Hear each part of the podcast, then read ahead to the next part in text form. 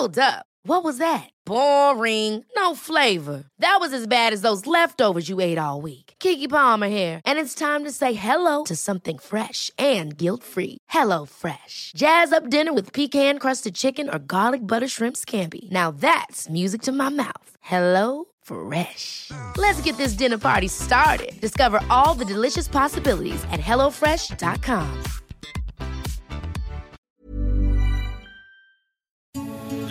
noticias. ¿Qué tal? ¿Cómo le va? Buenas tardes. Estás a punto de escuchar Yo soy Javier Alatorre. las noticias con Javier Alatorre. La vamos a pasar muy bien. Comenzamos. Mi piel llenarla de tatuajes pa' cubrir los besos que dejaste. Puedo ocultar la historia que vivimos, pero no puedo.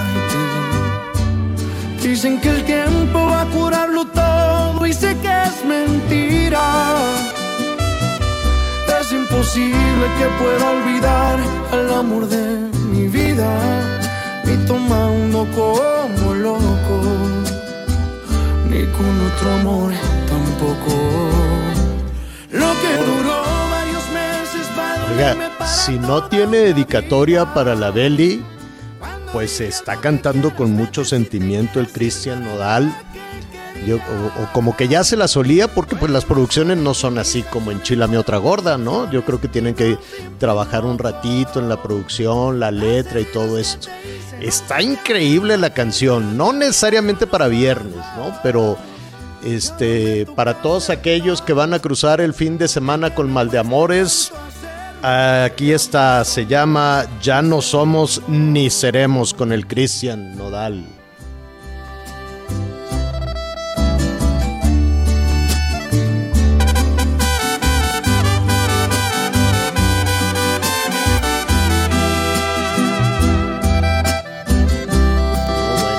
Pues al ratito oímos la letra, porque si no se nos va la mañana en tristeza. Se nos va la mañana en tristeza, si no, no puede ser así porque es viernes. Bendito sea Dios, es viernes, la vamos a pasar a todo dar, la vamos a pasar muy bien. Eh, va cambiando ya pian pianito el clima. Eh, ahí en donde está la casa, que está a sus órdenes, pues, eh, ya está todo floreando, ya están los, eh, los frutales, este, muy, muy, con, con- muy tupiditos, ya se nota el cambio de clima, por lo menos en una buena parte de la ciudad. ¿Cómo estás, Miguel Aquino? Hola Javier, ¿cómo estás? Muy buenas tardes, buenos días, por supuesto, en la mayor parte del país, que aquí en el sureste, bueno, pues ya pasa de mediodía. Me da mucho gusto saludarte. Mira, yo coincido contigo, escuchando la canción de Nodal, que hoy se está estrenando, su último sencillo. Una de dos, como tú bien dices, ya la tenía escrita porque sabía que en cualquier momento esto iba a terminar, o definitivamente esperó hasta terminar con Belinda para dar a conocer su éxito, porque se dio cuenta que esto iba demasiada coincidencia, señor. La verdad es que si no conociéramos bien cómo está toda la historia, pensaríamos que hasta se trata de una estrategia publicitaria, porque Ah, en verdad, vaya, ¿será? vaya coincidencia con la letra. ¿Será, tú crees, que jueguen con nosotros los artistas? Con las emociones de uno, qué bárbaro. Pero mira, dice la letra, quise mi piel llenarla de tatuajes para llenar los besos que dejaste. Ándale. Puedo ocultar la historia que vivimos, pero no puedo borrarte. Ándale si vas. A ver, ponle. Es imposible que pueda olvidar al amor de mi vida y tomando como loco ni con otro amor tampoco. Uy, Bueno, pues ahí está. Oiga, tenemos muchísima, muchísima información para compartir con usted. En un momentito más estaremos también con Anita eh, Lomelí esta tarde de viernes con muchísimos, este, ya ve también que entre la clase política pues hay todo, todo un jaloneo. Lo que ha llamado poderosamente la atención, pues estas eh, declaraciones de, de, de, mm, que están en desarrollo y de último momento, pues mire lo que está sucediendo en México, evidentemente. Pues México es un país que tiene muchísimo peso en, en Iberoamérica y no se diga en la relación con los Estados Unidos. No se diga en la relación con los Estados Unidos que, eh, vamos a ser honestos, va a trompicones en los últimos tres años, ¿no? Eh, primero, pues resulta que siempre sí éramos muy amigos de Trump. Imagínese de Trump, que era el que nos maltrató, ridiculizaba al presidente Peña, nos insultó y hay que construir al muro. Y no había, nunca hubo una palabra decente eh, para México por parte del expresidente Trump y sin embargo se convirtió en el gran amigo de la actual administración, algo verdaderamente insólito, pero pues así fue. Después cambian de presidente allá en los Estados Unidos y nada, las cosas no Definitivamente, aunque diga Marcelo que no nos queremos tanto, pues no es cierto. La, la, verdad es que el gobierno mexicano tardó mucho tiempo en reconocer la victoria sugería que hubo fraude, ¿te acuerdas que el presidente decía, es que a nosotros también nos hicieron fraude? Y, cuando dijo eso, pues se interpretó como que no iba a reconocer México al, eh, al, gobierno del presidente Biden y se tardó más de un mes en que surgiera el reconocimiento. Y así van las cosas, con los señalamientos, estirones, la industria automotriz, el Tratado de Libre Comercio, eh, em, todas las eh, cuestiones de la, de la energía, la preocupación que se tiene en ambos lados de la frontera por qué va a suceder con la reforma energética, cosa con la que no están de acuerdo los norteamericanos, mandan a la secretaria de Energía, mandan al enviado especial del presidente Biden a preguntar, oye, ¿qué vas a echar a, toda la, a todas las empresas eh, norteamericanas que están en México? O, o, si se quedan o si se van, ¿no? O sea, evidentemente pues el gobierno de, los Estados Unidos quiere proteger también a sus inversionistas, eso me queda claro, y los inversionistas quieren saber cómo está la jugada. Los inversionistas dicen, oigan, nos van a echar, nos van a dar una patada en el trasero y nos van a echar de, de, México para saberlo de una vez, ¿no? Porque es mucho el dinero que está invertido en ese sentido. Y por otro lado, el gobierno mexicano sigue cocinando esta estrategia para fortalecer Em, las eh, pues eh, a Pemex para fortalecer a la Comisión Federal de Electricidad y el argumento que ha puesto sobre la mesa el gobierno mexicano, que también es muy válido, es decir, em, tenemos que tener autonomía y certeza con la energía. No podemos depender de la energía de los Estados Unidos, no podemos depender de la energía de inversionistas privados. Tenemos que tener certeza de tener gasolina, de tener gas, ¿no? ¿Te acuerdas en la crisis aquella de Texas, Miguel, que de pronto pues estaba. Eh, hace exactamente un año, Javier, con las heladas en Texas. Exactamente con las heladas. Entonces, pues el gobierno mexicano dijo: ¿Cómo no puedo yo estar dependiendo de, eh, capital privado y mucho menos del extranjero para garantizar eh, los combustibles y la energía en México? Son dos puntos válidos que ahí están en medio del jaloneo. Pero lo que está pasando en México, o por lo menos en las últimas semanas, incluso desde el año pasado, pues eh, hay, que ser honestos, en la mañanera hay mucho maltrato desde hace muchísimo tiempo, ¿no? Cuando no eran los machuchones, eran los no sé qué, era, es, como, como pásele aquí, lo voy a, criticar y lo voy a, desprestigiar, ¿no? Uno por uno, ahí iban pasando. Y le tocó entonces al mensajero, Em, a los medios de comunicación, que en realidad lo que hacen los medios de comunicación es reproducir lo que está sucediendo. Y nos ha ido muy mal como gremio. La verdad es que sí, em, es, es, muy potente em, los señalamientos que salgan desde Palacio Nacional. Y es un presidente con mucha popularidad. Entonces, un presidente con tanta popularidad, un presidente tan querido, que la gente escuche que, eh, que hay que maltratar, insultar, golpear y, desacreditar a los medios de comunicación, pues la gente lo va a hacer.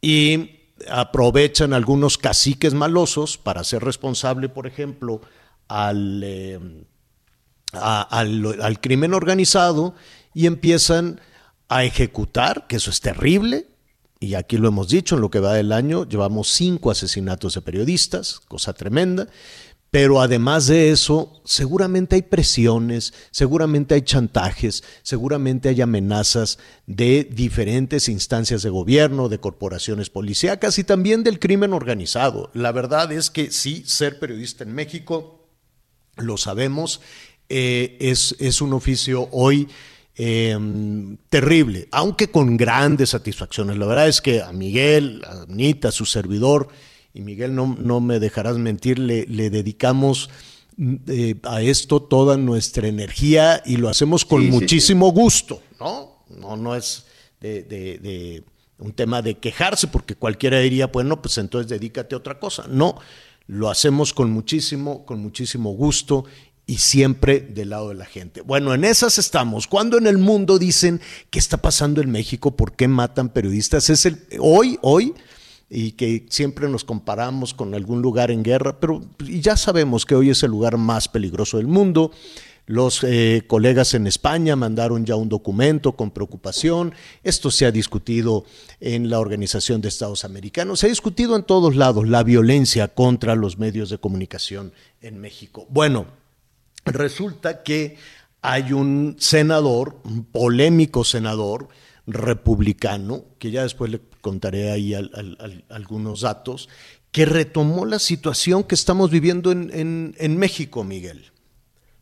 Sí, así es. El día de ayer el senador Ted Cruz, de ante el Congreso, pues estuvo ahí, pues básicamente haciéndole un reclamo al gobierno del presidente Joe Biden, en donde decía que qué era lo que estaba haciendo respecto a lo que estaba pasando eh, en México, sobre todo en la cuestión de la violencia, en el combate al narcotráfico y, bueno, pues últimamente con el asunto en contra de los periodistas. Yo, eh, Ted Cruz, bueno, pues manifestaba, también hay que decirlo, y al rato vamos a platicar con Armando Guzmán, Ted Cruz tampoco no ha sido de esos senadores que ha sido pues muy muy sutil o muy este, amigable con, los mexicanos. Es un crítico severo de México. Eh, Mira, es un crítico severo, sí, sí. Antes, Antes, de, antes de escuchar, antes de, seguir contigo para escuchar lo que dijo Ted Cruz, pues mire, eh, eh, este, este senador que curiosamente es migrante, él no nació en los Estados Unidos, él, su padre es cubano, es hispano, eh, pero nació en Canadá, creo que su mamá es canadiense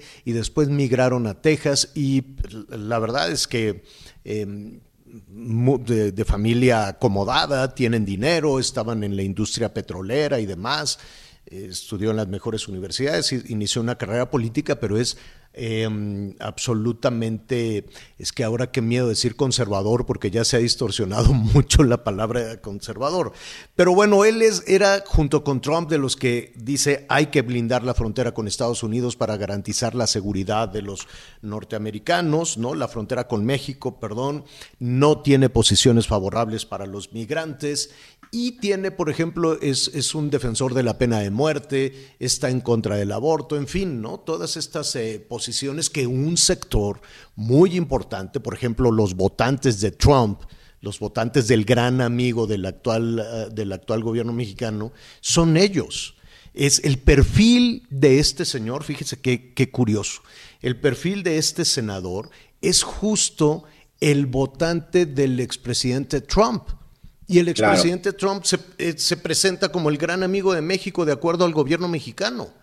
Qué raro, ¿no? Qué raro que el gobierno mexicano diga, eh, se abrace a Trump y rechace a Biden cuando los que fortalecen a Trump son personajes absolutamente conservadores. Son de las grandes contradicciones de, eh, que, que cuesta trabajo ubicar en la justa dimensión eh, política. Pero bueno, dándole ese panorama, explicándole quién es este señor Joe Biden, ¿qué dijo ayer Miguel? Ted Cruz, el ¿qué dijo el senador Ted Cruz? Ted, precisamente lo que dice cuando hace el reclamo en Congreso y te digo, hace el llamado al presidente Joe Biden para que intervenga y hable con el presidente López Obrador. Habló del tema de los periodistas y por supuesto de la violencia. Escuchemos a Ted Cruz, escuchemos la traducción. La ruptura del Estado de Derecho al sur de la frontera y el desmantelamiento de la sociedad civil pone en riesgo la seguridad de Estados Unidos, desde el combate al narcotráfico hasta la migración irregular. El clima que enfrentan los periodistas y políticos en México es el más mortal que ha habido. En 2020, más periodistas fueron asesinados en México que en cualquier parte del mundo. Por sí solo, acumuló una tercera parte de los periodistas asesinados. Desde que empezó el proceso electoral en septiembre de 2020, más de 80 políticos fueron asesinados por organizaciones criminales y más de 60 candidatos suspendieron sus campañas. Em, no dijo mentiras. Exactamente. No dijo mentiras, dijo los candidatos fueron asesinados, los candidatos fueron amedrentados, a pesar de que el embajador salió ayer a decirle, oigan, ningún partido político protestó. Pues mire, sí protestó la oposición. Y hubo muchos candidatos que se quedaron callados porque están amenazados por el crimen organizado. Y así nos lo hacían saber los de Sonora, los de Sinaloa, los de Baja California Sur, los de Baja California. Entonces salió a contestar el embajador Moctezuma, Esteban Moctezuma, a decir, pues ningún partido de oposición se quejó. Ah, ¿cómo que no? Sí, sí, sí.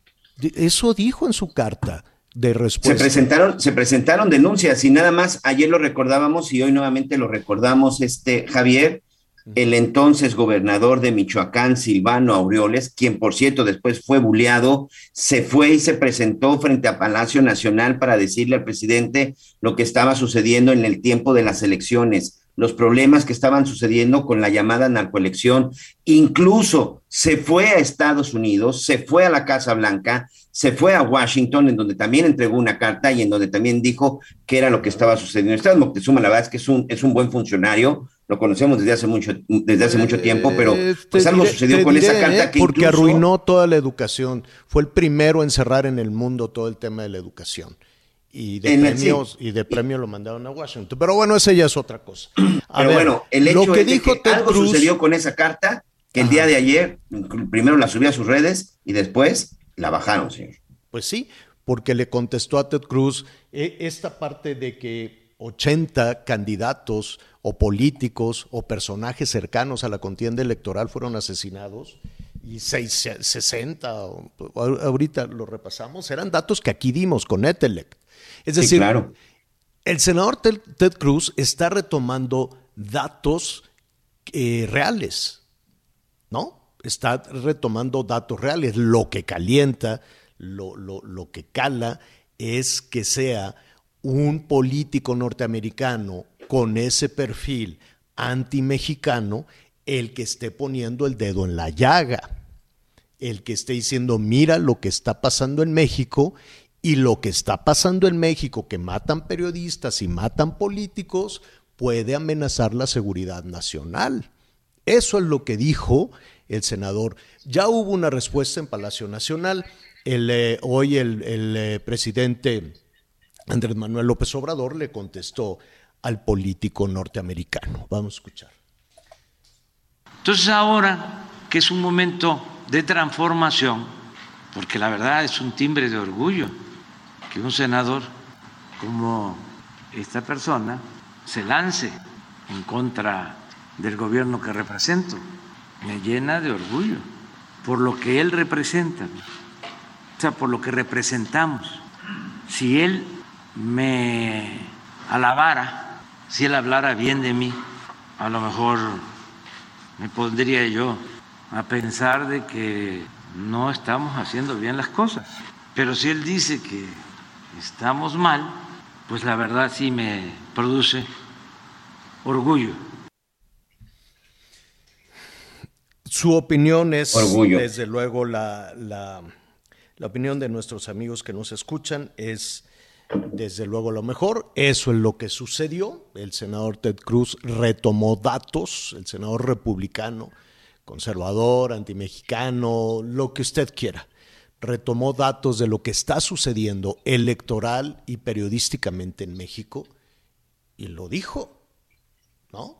Toda la discusión que tenemos en México lo dijo. Y la respuesta, pues se, se tomó como una crítica directa al gobierno mexicano y que es un orgullo que eso, que eso suceda. Yo, yo, yo creo que hay que superar estas situaciones y no dar motivo a senadores norteamericanos con ese perfil, ¿no? Lo ideal sería no dar motivos para que nos estén restregando a los mexicanos en la cara que, que aquí se matan los políticos y que aquí se matan los periodistas. Eso es el, asunto doloroso, ¿no? Internamente. No, no, no es tan doloroso que nos lo digan en, eh, en, el exterior, porque esto ya corrió por todo el mundo, evidentemente, desde hace mucho tiempo, no nada más con Ted Cruz. Es doloroso lo que está pasando en México. Es muy doloroso que, que, que no se detenga la violencia y que, no se, y, y que siga la pobreza. Esos dos puntos son dolorosos, pero que se mezclen con temas eh, políticos y con temas electorales. Usted, como siempre, tendrá la mejor opinión. Bueno. Oye. Sí, dime, Miguel. Y te iba a decir, Javier, y en medio de todo esto, bueno, lo que es una realidad, pues es que continúa la violencia, continúan los ataques, ya está por ahí Anita Lomelí, y también en unos minutos más nos vamos a enlazar con nuestra corresponsal en Colima, porque en Colima, Colima no paran las cosas, e incluso hace unos días se, se estuvo corriendo una versión no oficial que ya hasta la, la propia gobernadora habían amenazado. Teníamos una entrevista pactada ya con ella el día de hoy, pero bueno, ayer ya su, su gente de comunicación social nos canceló. Pero el hecho es que en Colima el problema continúa, que es otra de las cosas que decía precisamente Ted Cruz. Como dices, no es un senador que quiera México, pero lo de ayer, la verdad es que estuvo muy lejano de ser una mentira.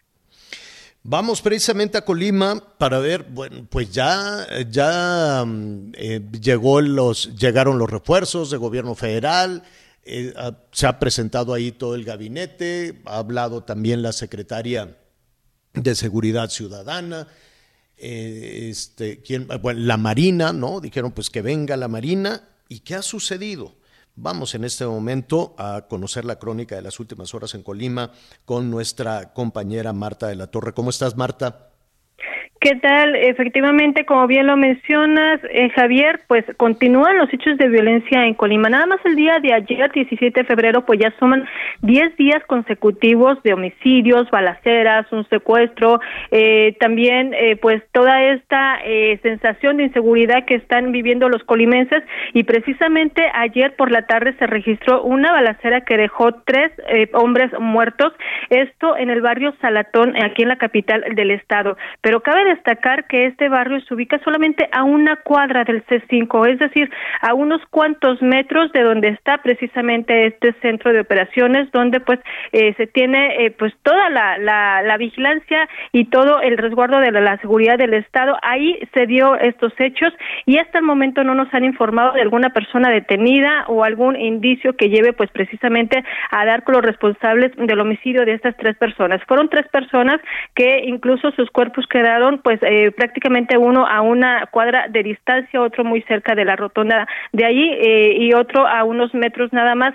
Sin embargo, pues este, con este hecho, pues precisamente se confirma que ninguno de los eh, lugares aquí en la capital del estado, pues se puede resguardar de toda esta violencia que se suscita. Y bueno, este lugar también está ubicado a dos cuadras al poniente del Congreso del Estado, lo céntrico que se ubica este lugar. Y también precisamente el día de ayer por la mañana, Javier, pues se registró una balacera en la comunidad Piscila, también en la capital de Colima. Esta balacera dejó como saldo una persona herida, pero se registró muy cerca de una primaria donde los pequeños estaban en clases y tuvieron que tirarse al piso para resguardarse de los balazos, incluso ya en varias de las escuelas aquí en Colima, secundarias, primarias, incluso preescolares, pues se dio la instrucción desde hace 15 días precisamente ante todos estos hechos de violencia, pues eh, para que los pequeños, los maestros y toda la comunidad educativa supiera qué hacer en caso de una eh, balacera, se hicieron incluso simulacros y precisamente la recomendación fue esa, tirarse al piso y eh, meterse a los salones o resguardarse, no quedarse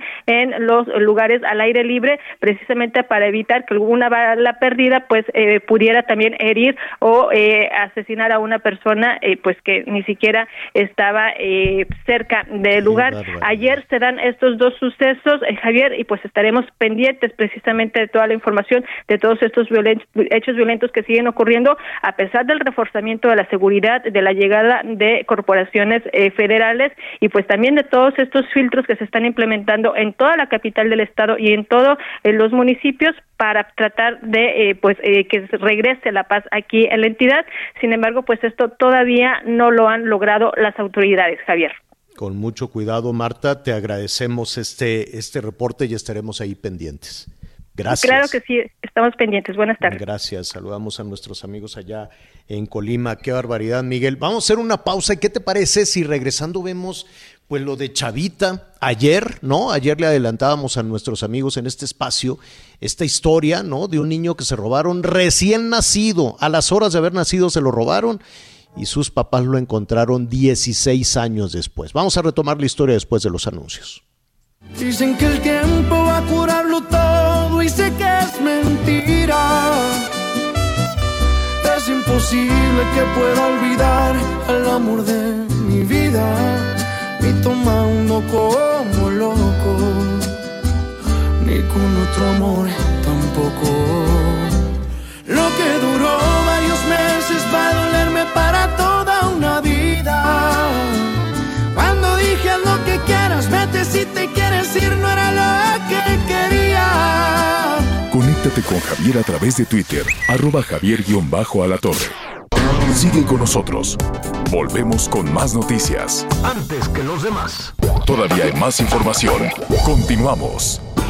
Las noticias en resumen. Las 11 del día, con 29 minutos tiempo del centro de México. Dos mujeres fueron detenidas por la desaparición y asesinato de cuatro universitarios en Zacatecas, informó la Fiscalía General de Justicia del Estado. También se informó que ya existen retratos de otros dos hombres que presuntamente habrían participado en estos hechos. Un juez vinculó a proceso a Jaime Pineda Arteaga, exsecretario de Seguridad Pública de San Luis Potosí, por su presunta responsabilidad en el delito de ejercicio abusivo de las funciones públicas. Arteaga quedará recluido en el penal de La Pila. El subsecretario de Salud, Hugo López Gatel, informó que se promulgó la reforma a la Ley General para el Control del Tabaco. Esta establece espacios 100% libres de humo y emisiones de tabaco, así como el control estricto de la publicidad, propaganda y patrocinio. Hoy el dólar se compra en 20 pesos con 2 centavos y se vende en 20 con 48 centavos. Qué gusto. eh, vamos a saludar a Anita Lomelí, que anda como hormiguita, como abejita más bien. Vuele y vuele por todo el país. ¿Cómo estás, Anita? Bien, querido Javier, muy buenas tardes. Finalmente, aterrizar en viernes siempre es una grata noticia. Y Pero te que, tuvieron ahí te- atorada. te escuchaba. ¿Qué? ¿Eh? qué? No, que te tuvieron encerrada en el avión para cuando ibas a Chiapas. Oye, Horas. Javier, nos apuramos, nos apuramos, salimos la de, de la, llanta, ¿o una de las instalaciones del Heraldo de, de radio, ahí en el Heraldo de México, en Insurgente Sur. Corremos, corremos, corremos, ya a las dos estamos en el aeropuerto, el vuelo era a las 3.40, salimos, nos abordamos todo en orden, en orden, no una torta mal comida, ¿no? Y un agua, vámonos. Dos horas adentro del avión. Ya, yo era íntima amiga de mi compañero de viaje. Qué horror. No, no, no, no, Leí todos sus mensajes, se leyó todos los míos, no, y además quería ir al baño, porque le digo, señorita, tomé agua antes de venir y dije, en una hora voy al baño ya que aterricemos. Y no los Hicimos dejan más hacer tiempo pipí en tratar de nada. despegar que lo que duró el vuelo. ¿Cómo? Mira, es una hora y 15 minutos de la Ciudad de México a Tuxtla Gutiérrez. Sí. Me subí a las 3.20 al vuelo. Y salimos a las 5 de la tarde.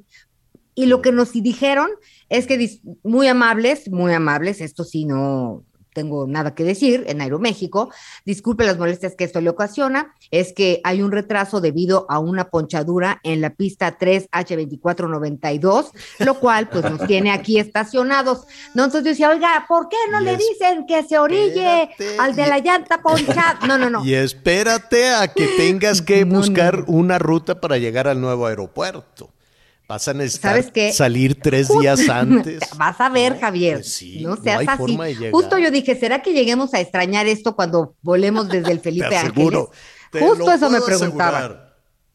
Te lo puedo O sea, en el asegurar. Felipe Ángeles, ¿crees que la operación va a ser más hábil y sin tanta complicación?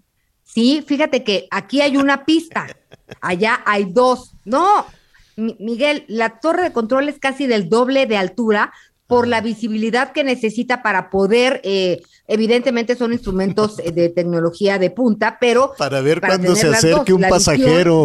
Ahí viene uno, ahí viene uno. No, no vas a ver, no es cierto, ¿no, Javier? Pero yo sí, sí me tiene impresionada eh, el aeropuerto como tal. Ahora falta que vuelen los aviones, que esa es otra cosa, ¿verdad? Pues por lo menos vamos a tener un aeropuerto limpiecito, un aeropuerto limpiecito, ¿no? Porque el aeropuerto de la Ciudad de México es una inmundicia. No, no, no, no, no. Fíjate que no se quite el cubrebocas para entrar al aeropuerto, porque apesta tan feo. No. Qué cosa tan horrible. Y si tienes vuelos mañaneros, esos de las 6 de la mañana, empieza a salir un, un, hedor, un vapor apestoso. No sé si les ha tocado en esos vuelos de las 6, 7 de la mañana.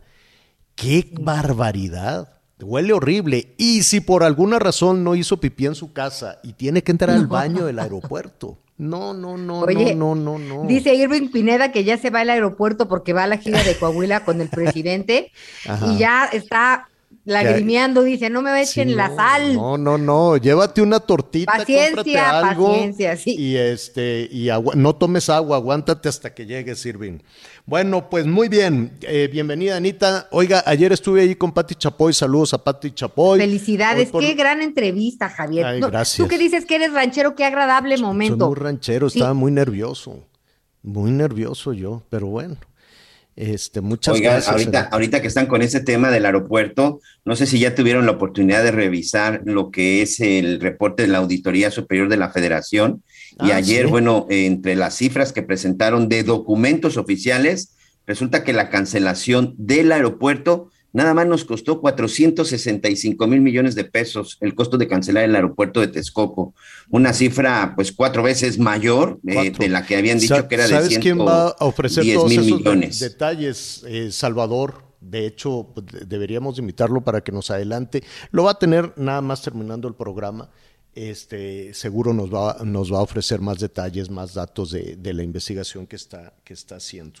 Oiga, eh, bueno, pues al ratito le platico de, de, saludos a Pati Chapoy, que nos escucha siempre. Este, Hay un abrazo. A la muy padre. Sí, sí me sentí muy a gusto, estaba yo muy nervioso. ¿Sabes cuándo fue la última vez que me entrevistaron? En el 2004. ¿Quién te entrevistó? eh, Pati. Y de ahí ah. afuera no, no, no, no me gusta dar entrevistas, no le he dado entrevistas a nadie. No me gusta. a mí sí. Anita Lomelí, que se armó una rebambaramba, porque después de hablar con Anita Lomelí, pues todo el mundo me dijo, ¿por qué Anita? Yo también quiero. Sí, sí, entonces se armó un lío.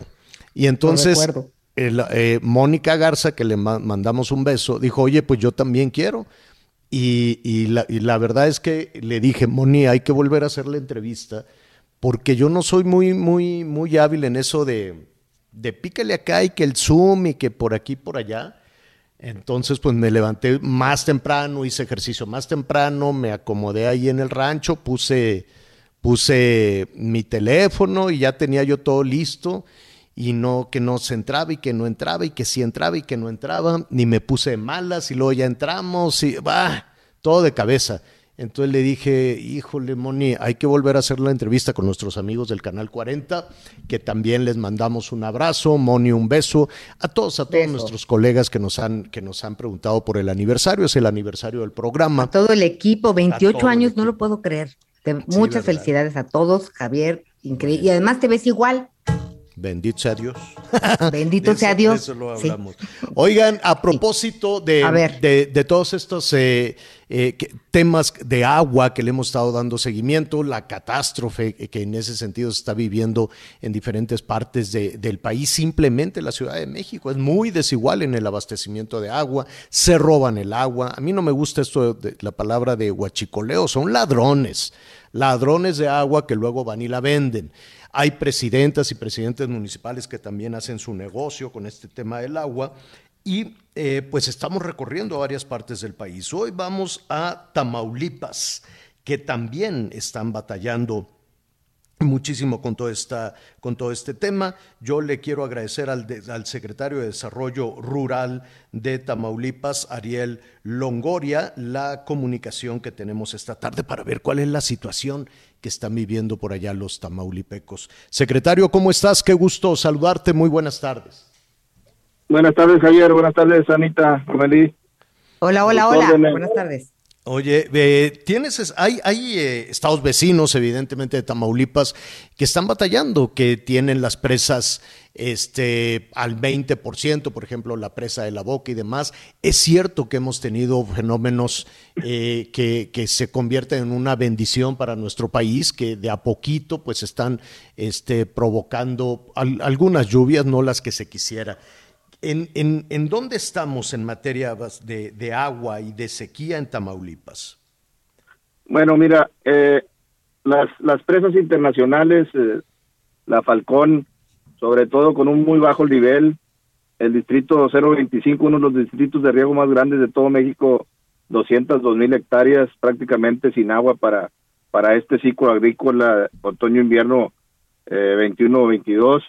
Este, el distrito 026 con aproximadamente 70 mil, 75 mil hectáreas, eh, que es el que se abastece de la, de, la presa El Cuchillo, después a la Marte Gómez y posteriormente el distrito, pues un poco mejor.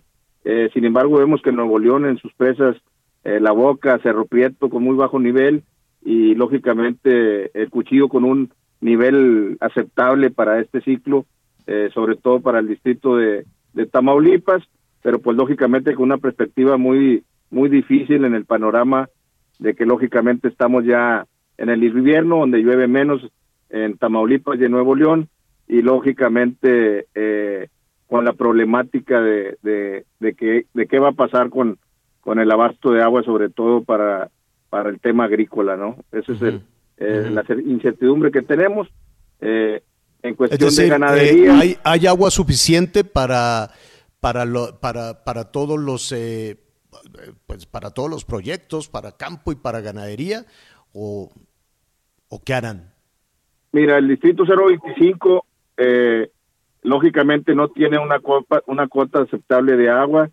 Gracias a Dios eh, eh, ha, estado lloviendo el invierno, tenemos buena humedad para siembra, de hecho estamos ahorita en siembra de, de, más de 750 mil hectáreas, una parte de sorgo y otra de maíz, con muy buena humedad sin embargo, el, el, el, distrito 025, pues lógicamente hasta el momento no tiene una cuota, una cuota de agua para, para seguir eh, eh, eh, su ciclo de riego, su, su desarrollo del cultivo, por lo cual los agricultores tomaron la decisión de, de irse de la, del modo temporal por la necesidad de sembrar primero que nada y, y lógicamente porque no, no hay agua, no hay una cuota de agua para este ciclo, ¿no? Esperemos y ¿Qué les dice el gobierno federal? ¿Qué les dice la Conagua?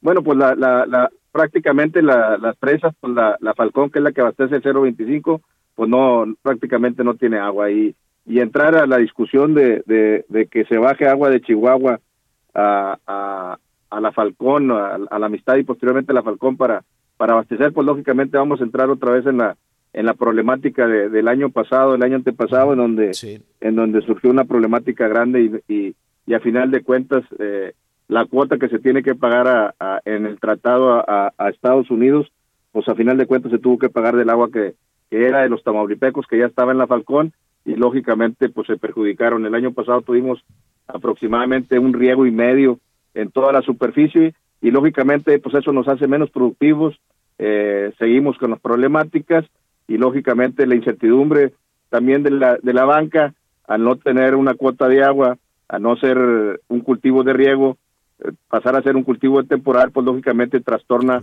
tanto la cuota, la prima del seguro, eh, los avíos y se hace una un círculo en donde afecta directamente al productor. Así es. un, un, tema va empujando el otro y se va y se van enredando las eh, se van enredando cada vez, cada vez más las cosas, lo cual es, es muy difícil incluso para, para la parte final en esta, en esta cadena que es, el, que es el productor. Estamos platicando con el secretario de Desarrollo Rural de Tamaulipas, eh, Tamaulipas, Ariel Longoria. Secretario, ¿qué tan lejos estamos de buscar agua a mayor profundidad o eso ya lo dejamos de lado? Bueno, hay que recordar que en, sexenios anteriores se hizo un proyecto en donde se podía acarrear agua del Pánuco allá por entre Tampico y Veracruz hacia hacia Nuevo León y fue muy polémico a lo mejor a abastecer esas presas y de ahí por forma de gravedad este bajar a lo mejor a algunas otras presas no o por los ríos que ya están establecidos canales eh, pero ese ese proyecto se quedó en en, en, en, empiezo, prácticamente fue cancelado. Y lógicamente pues ahorita hay que buscar primero que nada eh, atender las necesidades del uso público urbano que, que lógicamente todas las ciudades en, el paso de los años han seguido creciendo. Eh, el sector agrícola ha sido más afectado casi no ha crecido. Eh, de hecho ha disminuido con el crecimiento de las ciudades. Y lógicamente pues hay que buscar estrategias sobre todo de tecnificación de sistemas de riego para ser más eficientes en nuestros sistemas de riego. No, aquí en Tamaulipas todavía existen muchas muchas hectáreas que se riegan con riego rodado y lógicamente no es tan eficiente para poder eh, en un momento dado hacerle frente a, la problemática que existe, sobre todo del cambio climático, que lógicamente ha estado lloviendo menos de lo que regularmente llovía hace 10 años. ¿no? Definitivamente, pues es un problema serio, por lo pronto hay que, hay que hacerse ese diagnóstico serio, valiente y reconocer que las cosas están mal y entonces sí, eh, acercarse a la muy lejana Ciudad de México, ¿no? Que ese es el otro, que ese es el otro problema, secretario, que las cosas se, se discuten y se acuerdan eh, con una situación o, con una información tal vez muy corta de lo que está sucediendo en el resto del país. Claro, yo creo que, se debería hacer un análisis a profundidad de, las necesidades que hoy en día tenemos. Hay que recordar que nuestras presas pues tienen muchos años, la más la más nueva, la mejor aquí en las regiones del Cuchillo, que se hizo por allá del 88, 89 y se terminó como en el noventa y tantos, que fue cuando eh, el, el distrito de riego 026 eh, sufrió 10 años de sequía para que la presa del cuchillo se pudiera llenar, pero posteriormente, pues lógicamente con, con, con lo que ha pasado después de, esos 10 años de, de, de, sequía, eh, lógicamente eh, hoy por hoy el, el, distrito 026 pues no tiene problemas a raíz de que se hizo esa presa y pudimos captar más agua y la agua que se desperdiciaba o que se iba al mar porque no teníamos la, infraestructura necesaria, pues lógicamente se pudo almacenar en la presa del cuchillo y eso le dio un beneficio tanto a Nuevo León como a Tamaulipas y es por eso que existe un convenio de colaboración entre los dos estados y el gobierno federal, la Conagua, para donde está establecido eh, eh, cómo se va a manejar la presa, eh, la cuota que se le tiene que regresar a Tamaulipas para, para poder darle abasto al distrito 026 y al uso público urbano. Secretario, muchísimas gracias y si nos permiten, pues estaremos ahí cerca de ustedes en esta con esta situación seria, grave que está afectando en diferentes regiones del país. Gracias. Claro que sí, Javier, gracias. gracias. Es el secretario de Desarrollo Rural allá en, en Tamaulipas. Em, oye, Anita, ¿ya viste la, la canción de, iba a ah. decir Nadal otra vez, de Nodal? A ver. ¿Has oído? A ver. La estrenó apenas la oí un poquito. Mira, ponle tantita atención. Mi piel llenarla de tatuajes para cubrir los besos que dejaste. Puedo ocultar la historia que vivimos, pero no puedo borrarte.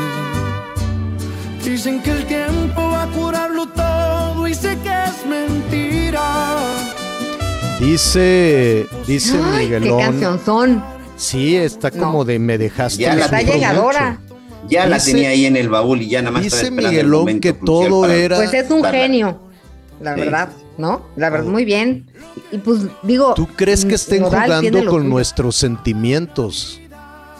Y que digan, ya lo tenían ahí todo planeado. Pregunto. No, yo no creo que lo tenían planeado, ¿eh? Ellos dos, yo no creo. No, eh, pues se gustaron, se enamoraron. Eso dice Miguel y ya ves cómo es Miguel se hicieron sumas y restas, pues ya no era tan bonito, ¿no? Pues ya ves que dicen que el, el, enamoramiento solo dura cuatro años, a eso les duró como cuatro meses. Pero mejor. Dice, ¿Quién dice tal mentira?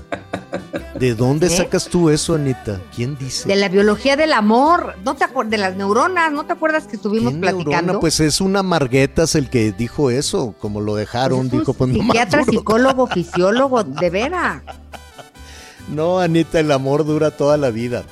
El amor es para siempre, créeme. De lo que más escrito en la literatura universal es del amor, precisamente. Y si de lo más, si durante siglos estamos hablando de ese misterio del amor es porque ha durado siglos, porque el amor ha acompañado la civilización. Entonces imagínate que nomás durara cuatro años, pues no, no estaríamos no, es que ya a los cuatro años ya aceptaste quién es tu pareja tal y como es, porque ya, ya, ya dejamos de ser lindos por quedar bien. Es, es algo un poquito complicado. Anita, no vayas a dejar de ser linda. Para explicar por qué no tenemos roto el corazón. Anita. Y tiene que ver con el cerebro. Pero Hold your horses. te voy a platicar de eso. No, no estoy de acuerdo. Y atención, señores. Señores. Y las señoras también. Señores, este fin de semana, aunque no sea 14 de febrero ni nada de eso quítese la playera de las Chivas, quítese la playera de los Pumas, de que, fuera. No, no, no, no sé qué todo el fin de semana cochino sin rasurar. rasúrese, póngase guapo, con, póngase elegante. Y nada de que como dijo Anita que nada más cuatro años, ya lo demás aquí me lo va a pasar en el sofá. No, señor, No. échele, échele estilito, candela. ¿A poco no? Miguelón acaba de llevar al cenar a Aide y se puso, pero se compró camisa nueva, ¿sí o no, Miguelón? Sí, sí, sí, y me rasuré y me bañé, como dices, hasta me perfumé y todo. señor. Ay, Miguel, aquí no. Híjole. ¿Cuántos cumpliste? Fue tu aniversario hace poquito, ¿no? En diciembre, En diciembre, 24, sí te vi. 24 años de casado. Muy bonitas bueno. fotos. Felicidades. Oye, ya está con nosotros Nayeli Ramírez. Nayeli, ¿sí están sufriendo estos dos o ya o todo lo tenían planeado para sacar esta canción? Dinos la verdad. Qué canción tan dolida, ¿verdad, Javier? Anita, hola, buenas tardes. Hola, Nay.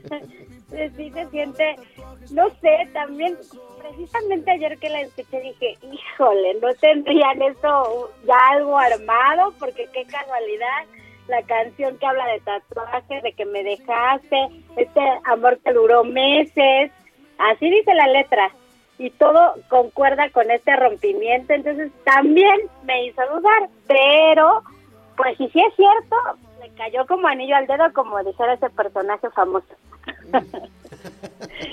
Oye, pero bueno, va a ser un hitazo. La, la verdad es que más allá de, de que arreglen ya cada quien por su lado o juntos, como quieran, pues, habrá que respetar la intimidad también de, de- de las personas, aunque sean famosos. Pero la carrera de, de- Nodal es impresionante. Realmente muy aparte, eh, talentoso. Esta semana, como supimos, acaba de firmar nuevo contrato con otra disquera y se ve que lo van a lanzar, pero en grande, ya con este lanzamiento de este sencillo. Yo creo que va- vamos a oír muchísimo de Nodal todo este año. Pues sí. ¿Da qué? Y más con esta situación. sí. ¿Qué novedades? Pues eh, ya para, para relajarnos un poquito de toda esta semana intensa que tuvimos de rompimientos, de, de, de corazones rotos, pues les traigo, eh, traemos muchísima música ahora que ya se está reactivando el entretenimiento aquí en la Ciudad de, de México. Hoy, por ejemplo, va a estar otro también que ha dado mucho de qué hablar, Alejandro Fernández, en el Auditorio Nacional, ya retomó su gira, retomó toda esta serie de conciertos, va a dar varios conciertos en el Auditorio Nacional, ayer ya dio uno, hoy va a dar otro, el fin de semana va a dar más. Entonces, para que estén ahí, pongan en su agenda, Alejandro Fernández está en el Auditorio Nacional, por si quieren a ver, también son canciones dolidas, canciones que llenan, y pues la verdad es que es un buen espectáculo ver al potrillo ahí en el escenario, después obviamente de esta pérdida que tuvo tan grande, él quiere retomar su carrera como para hacer un poquito de catarsis y pues sacar todo esto en el escenario, él lo ha, lo ha dicho así. Entonces, para que hagan su agenda y vean qué van a tener el fin de semana, hay, pero para todo, ¿eh? Porque también el sábado tenemos a Caifanes en el Palacio de los Deportes, también retoman esta gira que habían suspendido, que han suspendido varios artistas, obviamente por la pandemia. Entonces regresan al, al Palacio de los Deportes el sábado en la noche. Ellos eh, hablamos hablamos con Alfonso André y nos dice que para ellos es un lugar muy especial, que eh, fue el primer lugar grande que, que ellos pisaron cuando empezaba su carrera. Entonces, pues para todos los fans y los eh, chavorrucos que quieren ir a ver a Caifanes, pues va a estar el sábado en el Palacio de los Deportes. A ver, Yo sí ¿cuál- iba. cuál- Discúlpenme es que la estoy tratando de pero yo sí me una de al Caifanes. Palacio de los Deportes. Una de Caifanes, Anita, Miguel, ¿de cuál se acuerdan? ¿De Caifanes? La negra Tomasa. 100%. La negra Tomasa, Pongan, que explota. ¿por qué no te la pones, Betty? No, ya pusieron Alguna esta. cosita bonita de estas. Estoy tan enamorado de mi negra Tomás. Esa. Bueno, muy bien. Este, y ya se acercan también los festivales, ¿verdad? Ya los festivales eh, van, están superando todas las restricciones de la, de, de la pandemia, Nayeli. Sí, el IDC, que es el primer festival que vamos a tener masivo este año, ya es el próximo fin de semana. Eh, entonces, ya, ellos ya dijeron, sí vas a tener que llevar tu Cubrebocas. vacunación o tu cubrebocas, tam- bueno, tu cubrebocas sí o sí, y también o, o una prueba negativa de, este, de COVID. Entonces, ya es el IDC, que es este festival de electrónica que pues se había suspendido y se había suspendido, pero en México les gusta mucho a la gente del 25 al 27 de febrero, ya están todos listos, igual que el Vive Latino que va a ser en marzo, y pues ya también la sorpresa de que eh, un festival internacional que es en Coachella, que es en Indio, California, ellos ya anunciaron que ya no van a pedir nada, ¿eh? Ni Ah, cubrebocas, Ah, sí. ni vacunación, Que entren ni todos. prueba. Bueno, pues muy bien. No sé si- Perfecto. Pero sí hay que usar el cubrebocas, ¿no? Sí, pues sí, pero en un festival como cantas con el cubrebocas, digo, pero bueno, vamos, vamos viendo. Nayeli, se nos viene el tiempo encima. Buen fin de semana. Buen fin de semana, Javier Anita. Gracias. Vamos a hacer una pausa y volvemos. Y ahora me toca aceptarlo, aunque me cueste tanto hacerlo, que ya no somos ni seremos.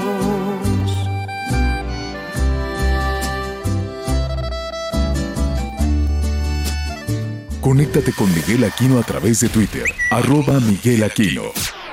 Toda la información antes que los demás. Ya volvemos. Todavía hay más información. Continuamos.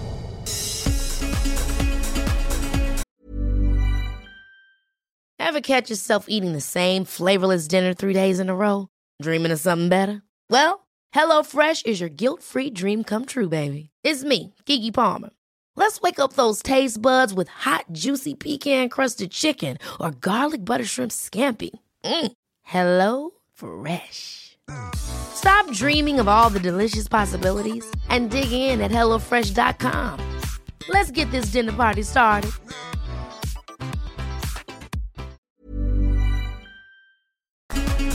Muchas gracias, regresamos con más información, pero antes, ¿qué le parece? Hacemos un recorrido por el interior de la República. A raíz de la falta de atención por parte de las autoridades migratorias, personas migrantes de nueva cuenta amenazan con salir de Tapachula de forma masiva por medio de una caravana. El activista Irineo Mujica dijo que debido a que los documentos presentaban irregularidades, estos fueron rechazados por las autoridades pertinentes, lo que los ha orillado de nueva cuenta a manifestarse ante las instalaciones de las oficinas de la Comisión Mexicana de Ayuda a Refugiados Comar en la ciudad de Tapachula. Informó desde Chiapas Pamela Hernández. Nosotros tenemos otros datos, así respondió el gobernador de Michoacán, Alfredo Ramírez Bedoya, ante el cuestionamiento del registro de más de 23 homicidios dolosos cometidos el pasado lunes 14 de febrero en la entidad, datos proporcionados por el Sistema Nacional de Seguridad, e indicó que según sus reportes, el 14 de febrero solo se tuvieron 8 homicidios. Informó que como parte de la estrategia de seguridad aplicada en la entidad, ante el Congreso del Estado se presentará un paquete de iniciativas para mejorar las capacidades legales de la Secretaría de Seguridad Pública y Fiscalía General del Estado, ya que en el Código Penal de la entidad no se contempla el delito de asociación delictuosa o crimen organizado, lo que consideró una debilidad, informó desde Michoacán Amanda Bautista Rodríguez. En Tamaulipas, elementos de la Secretaría de Seguridad Pública del Estado han detectado la venta de placas que resultan ser robadas o piratas, lo que genera un problema legal para los propietarios de diferentes vehículos. Es por ello que las autoridades exhortan a la población a solamente comprar las placas en oficinas fiscales del gobierno de Tamaulipas y no hacerlo a través de redes sociales, principalmente en Facebook, donde se llegan a ofertar estas láminas. Detallaron también que el problema legal es grave. Desde Tamaulipas, Carlos Juárez.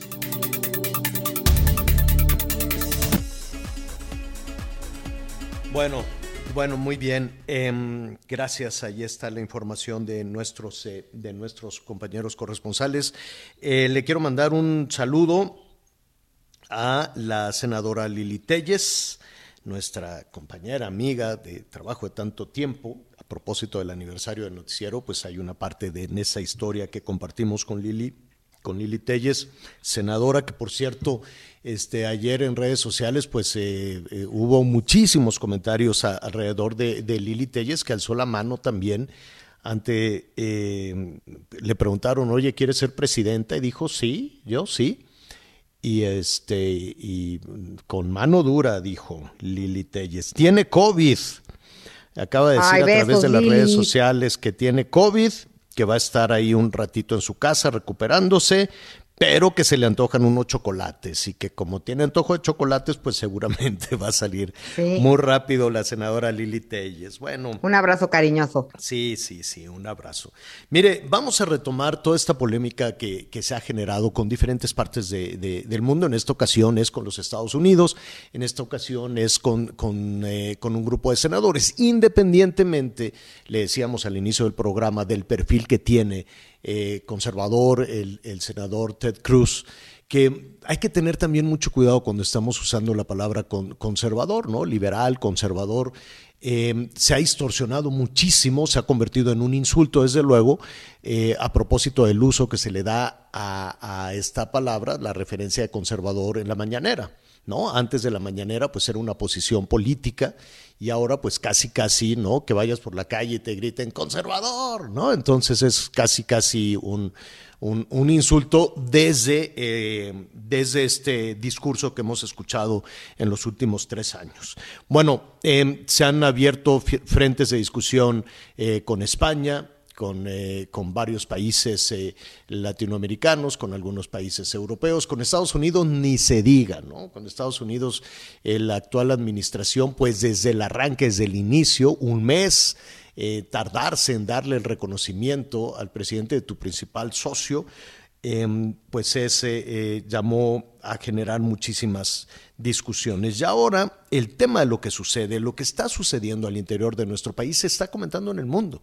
Lo comenta la prensa en, el Reino Unido, lo comenta la prensa en España, lo comenta la prensa en América, en América Latina. Con Panamá abrimos recientemente otro conflicto y con Estados Unidos pues ya son varios. Vamos en este momento con nuestro compañero Armando Guzmán, a quien me da muchísimo gusto saludar. Y antes de retomar el tema, Armando, estamos hablando aquí de 28 años de aniversario del noticiero, del cual tú formas parte importantísima todo este tiempo, así es que te abrazo con mucho gusto. ¿Cómo estás, Armando? En este momento nos va a retomar la llamada porque se nos cortó. Recordemos que él está desde Washington, señor. Y pero ya ahorita estamos ahí tratando de hacer nuestro esfuerzo. Estas líneas de repente nos, nos traicionan. Ya lo teníamos, pero bueno, en unos momentos más ya estará con nosotros Armando Guzmán Javier. Bueno, pues en un, en un momentito más lo, lo vamos a retomar. No se preocupen. Bueno, este, eh, nos están preguntando también de que finalmente cuánto va a costar entonces el aeropuerto. Yo le recomiendo que se quede con nosotros en la frecuencia del Heraldo Radio, porque Salvador García Soto en un ratito más, terminando este programa, inicia Salvador y, bueno, pues va a tener toda esta investigación. Pues me sorprendió enormemente los números, el costo que tendrá no solo la decisión de cancelar el proyecto del aeropuerto, sino el nuevo aeropuerto. No me quiero equivocar, mejor me voy a esperar a que lo diga Salvador, pero casi se triplica, Miguel. Sí, sí, sí. Se habla de cantidades de más de 450 mil millones de pesos, cuando al final se había dicho que iba a costar alrededor de 110 mil. Es una investigación y sobre todo una revisión que se hizo así ya de manera exhaustiva y de rubro por rubro del reporte que ya hay de la Auditoría Superior de la Federación, de la que por cierto ya que terminen de publicar todo estaremos platicando porque curiosamente en el tema de los fideicomisos por ahí se interrumpieron las investigaciones y hay cosas no muy claras en la Auditoría Superior de la ah, Federación. Pero en relación al aeropuerto, como tú lo decías, Salvador García Soto ayer ya publicaba pues de este costo de más de 450 mil millones de pesos. Anita, ¿querías decir algo? Ya, ya lo vamos a retomar. Ah, perdón, Anita. No, no, no, sí, estoy de acuerdo. Yo creo que sí tenemos que hablar de la investigación y de varios puntos a destacar. Bueno, muy este, bien. Lo, lo retomaremos porque ya tenemos comunicación con Armando Guzmán, platicábamos al inicio del programa de cómo estos temas no se quedan fronteras adentro de nuestro país, los temas de inseguridad, el ejercicio periodístico en nuestro país y los procesos electorales tan rudos, tan violentos con el, asesinato, la ejecución de candidatas, de candidatos o de políticos alrededor de, estos eh, personajes. Ted Cruz no mintió, pero eh, evidentemente duele que, eh, que personajes con, con este perfil que mire, también hay confusión en ese sentido, pero ya será Armando Guzmán quien nos diga qué está, cómo se percibe lo que está sucediendo al interior de, nuestro país desde, desde Washington. Pero antes, Armando, eh, comentábamos también hace un momento que estamos de, de, fiesta celebrando el 28 aniversario del noticiero Hechos, del cual tú formas parte importantísima y por eso te abrazo con mucho gusto. ¿Cómo estás, Armando? El abrazo también es para ti, mi querido Javier. Me da muchísimo gusto saber uh, es, esta, esta, este 28 aniversario es tan, tan, tan importante. Y, vaya, siempre estando a tu lado es un gran honor estar uh, en TV Azteca y seguir todos los días llevándole la crónica de lo que ocurre en esta ciudad, que como tú dices, Javier, resulta que con el Tratado de Libre Comercio las cosas han cambiado en realidad. Y entonces ahora tenemos una relación mucho más apretada, mucho más, uh, mucho más íntima, si tú quieres. Uh, uh, y esto es lo que vemos reflejado. Lo que ocurrió con el senador Ted Cruz. Y te voy a decir, Ted Cruz, y esto me lo han puesto muchas veces en Twitter, no es, no es precisamente la persona más popular en el Senado de los Estados Unidos, no, no lo es. Es alguien que se gana muchas enemistades por las cosas que dice y por la forma en la que lo dice. Y lo que ocurrió es que él estaba en una, en una reunión, en una audiencia sobre el Congreso, en la que se, en la que se hablaba de los presupuestos del Departamento de Estado. Y eh, dentro de estos presupuestos, las operaciones que había, particularmente con respecto a Colombia. Lo que hizo Ted Cruz fue utilizar esa oportunidad, una vez que él tenía el micrófono, para criticar a nuestro país y decir que el clima actual uh, que, se, que enfrentan los políticos y periodistas en México es el más mortífero en la historia. Claro que él hace uso de todo este tipo de, de lenguaje que realmente, realmente te llega, te llega a, si no a doler, sí a irritar y a molestar. Entonces, él ha dicho cosas que son puntuales, que no muchos coinciden con él, hay otros que sí coinciden con Cruz. Pero de todas maneras es importante. Déjame, déjame mostrarle a la audiencia, déjame traerte a ti el, uh, lo que dijo el uh, senador Cruz durante esta audiencia Vamos a escucharlo ahora. Aquí está. La ruptura del Estado de Derecho al sur de la frontera y el desmantelamiento de la sociedad civil pone en riesgo la seguridad de Estados Unidos, desde el combate al narcotráfico hasta la migración irregular. El clima que enfrentan los periodistas y políticos en México es el más mortal que ha habido. En 2020, más periodistas fueron asesinados en México que en cualquier parte del mundo. Por sí solo, acumuló una tercera parte de los periodistas asesinados. Desde que empezó el proceso electoral en septiembre de 2020, más de 80 políticos fueron asesinados por organizaciones criminales y más de 60 candidatos suspendieron sus campañas. Ahora, lo que ocurre también es que esta audiencia estaba siendo realizada con Brian Nichols, que es el hombre encargado de la política de Estados Unidos y del Departamento de Estado, que es así como la Secretaría de Relaciones Exteriores uh, de Estados Unidos en, en, Latinoamérica. Y a Brian Nichols, el, eh, el, senador Cruz, lo interrogó y le preguntó que qué se estaba haciendo acerca de todo esto. Nichols respondió que el gobierno del presidente Biden ha expresado en otras ocasiones preocupación al gobierno mexicano y esa preocupación ha sido precisamente por la muerte de periodistas y por otros miembros de la sociedad civil, como políticos y activistas, y la necesidad de protegerlos. Ahora, todo esto estaba siendo discutido, Javier, delante de otros miembros del Comité de Relaciones Exteriores del Senado, otros senadores. Había mucho público en esta audiencia y lo que requería era una respuesta más allá de lo que hizo el, uh, el señor Nichols uh, respondiendo en, en, todo esto. Y esa respuesta vino del embajador de México en los Estados Unidos, del señor Esteban Moctezuma Barragán, que con mucho tacto político, el tacto que tiene nuestro embajador aquí, que es un magnífico embajador, respondió a las críticas que el senador Ted Cruz hizo sobre el presidente Andrés Manuel López Obrador, porque hay que decir que estas críticas fueron dirigidas directamente al presidente. Entonces, uh, lo que hizo fue, es, el, el embajador, es decir, los invito a ampliar su mirada y ver hacia el resto del mundo y Latinoamérica. Y estoy seguro de que descubrirán una realidad muy diferente. Y te voy a decir, el hecho de tener a alguien con tanto colmillo político como tiene nuestro embajador aquí en Washington. Es algo importante porque, y hay que recordar que nuestro embajador fue secretario de gobernación, en otras administraciones y fue secretario también de, educación y de, otros, y de otros cargos, de otras carteras. Este tipo de cosas te da un colmillo muy grande y te enseña cómo hablar en estas situaciones. Y lo que le dijo el, el embajador Montezuma al uh, senador Cruz es que se sumara a las condenas del mismo gobierno de López Obrador en contra de los asesinatos más recientes de periodistas como Lourdes Maldonado López, como Aber López, como Jacinto Romero López.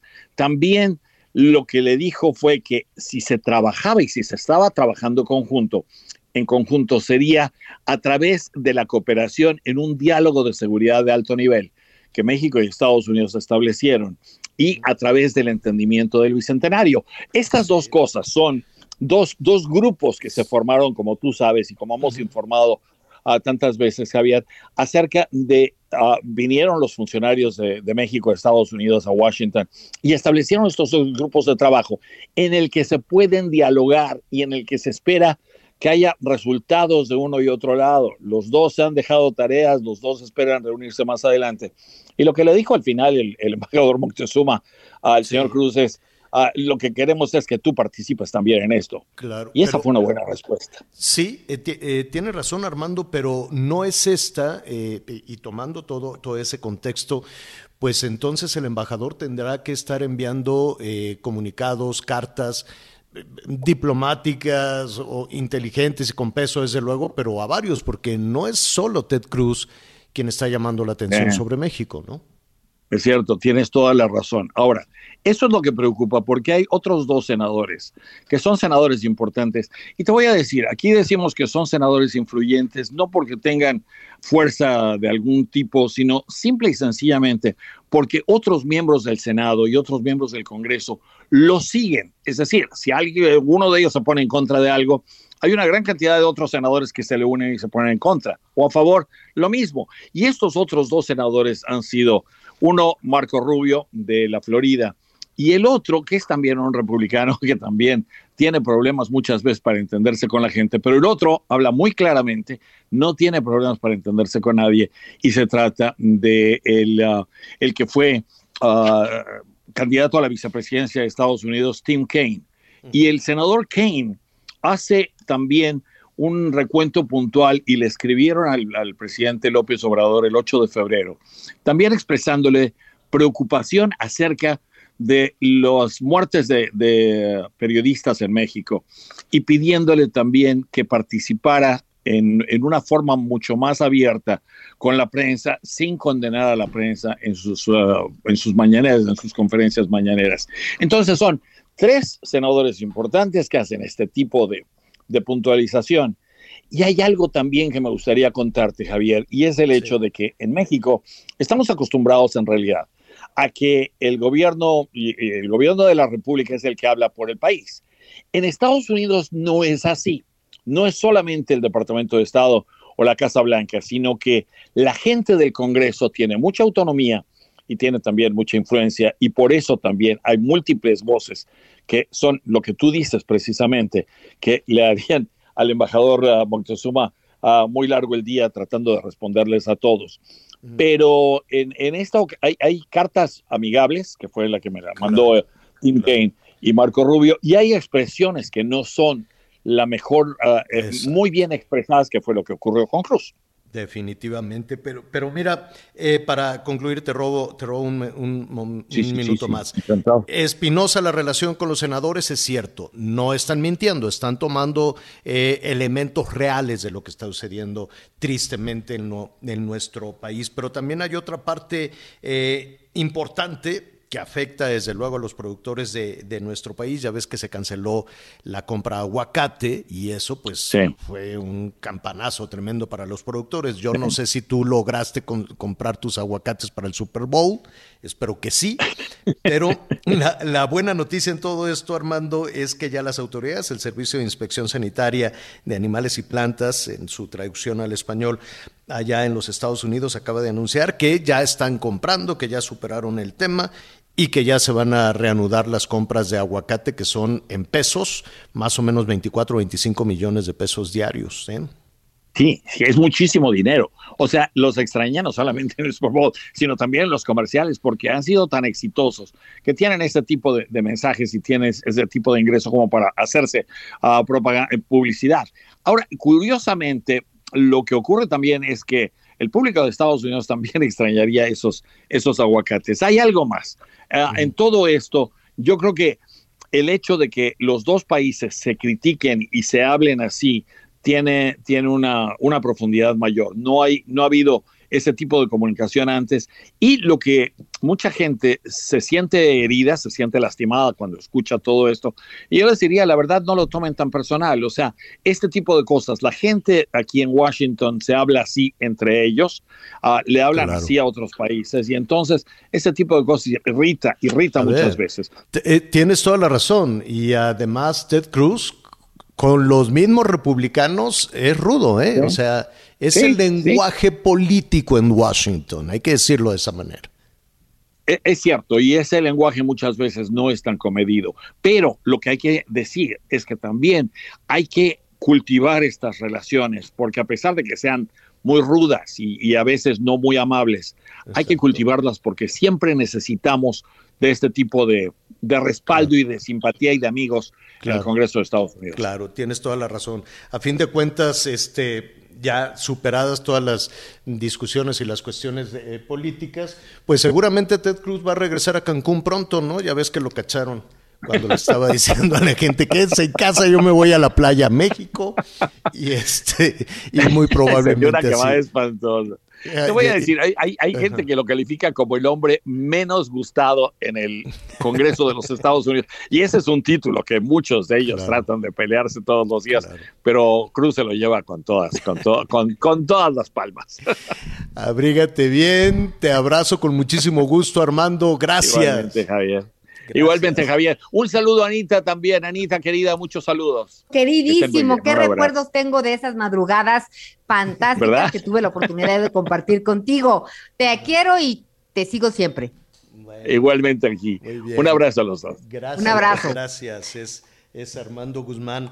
Este, Anita Miguel, pues qué bueno que ya se va a reanudar este, este tema de, de la venta del aguacate. Esperemos que no cierren los ojos a la inseguridad, ¿no? Esperemos que además esta llamada de atención le tenga un beneficio, pues para los productores, que como lo decíamos ayer, los productores tienen que estar en lo suyo y el Estado garantizando la seguridad, ¿no? Sí, así es. Incluso ya la Embajada de Estados Unidos en México también está confirmando que ya eh, pues ha determinado reanudar inmediatamente el gobierno de los Estados Unidos su programa de inspección del aguacate en Michoacán. Recordemos que este se vio suspendido prácticamente una semana porque todo empezó eh, el viernes pasado después de que las autoridades norteamericanas que llegaron a inspeccionar el aguacate, porque bueno, la verdad es que eh, el aguacate mexicano, que es considerado pues del mejor en el mundo, Dicen que por lo menos seis de cada diez aguacates que se comen a nivel mundial provienen de México, especialmente del estado de Michoacán. Los Estados Unidos llevan a cabo una inspección rigurosa, pero incluso la inspección es desde suelo mexicano. Es más, no se esperan a que llegue ya en cajas para poder ingresar al mercado, no, desde territorio mexicano. Y cuando los inspectores norteamericanos estaban llevando a cabo precisamente estas inspecciones en algunos sembradíos de Michoacán, es cuando supuestos integrantes del crimen organizado los amenazaron y por eso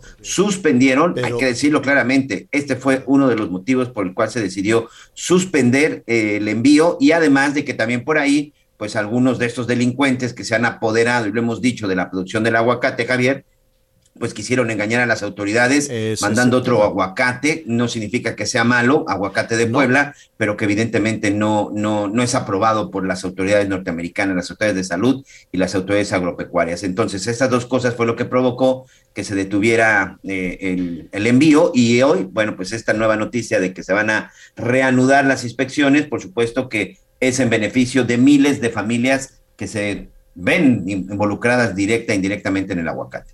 Imagínate, imagínate las pérdidas, porque además, pues eh, la fruta no espera. No, no, no, no es que los árboles de aguacate, a ver, paren, paren de madurar porque este, hasta que se reanude la venta. No, pues tienen que cortar, tienen que embalar y pues la fruta se puede, se puede echar a perder. Seguramente con uno o dos días no sabemos qué tanto impacto pueda tener.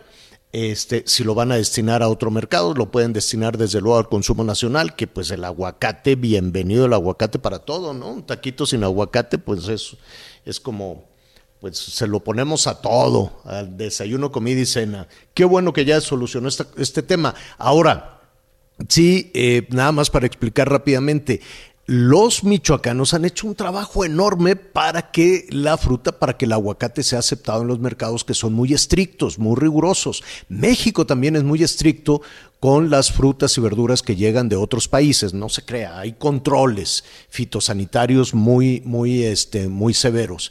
Entonces, eh, algún maloso dijo voy a meter en los, en los eh, envíos de aguacate michoacano, donde lo están empacando, voy a meter aguacate a otro lugar. Tú decías de Puebla, no sé si de Puebla, o de Jalisco, este, que también es muy bueno el, aguacate de, de, estos dos estados, pero no tiene ese, ese reconocimiento. Y lo cacharon y entonces dijeron, no, pues amenaza a este inspector gringo y dile que si no pasa nuestro aguacate, pues imagínate, no sabemos bien a bien cómo lo, cómo lo amenazaron, pero eso es lo que detuvo todo. Y sí es importante que aquí en México dijeron, ah, no exageres, no es para tanto, es una amenaza, porque normalizamos, porque vivimos amenazados todo el tiempo y dicen, ay, ¿cómo exageran los gringos si nada más te amenazaron de muerte? Óyeme, se tiene que tomar en serio, se tiene que tomar en serio cualquier amenaza como lo hicieron los norteamericanos. Qué pena Qué pena que en México cualquier amenaza la frivolicemos y, la gente diga, no, pues me llegó una amenaza por, por, por Twitter o por, ¿no? Y, y ya, óyeme, no, todo se tiene que tomar en serio. Qué pena que en México ya las amenazas, las extorsiones y la violencia, aunque sea digital, la estemos normalizando. Vamos a hacer una pausa en este momento y regresamos con más. Yo soy masoquista, con mi cuerpo un egoísta. Puro, puro chantaje, puro, puro chantaje. Siempre es a tu manera. Yo te quiero aunque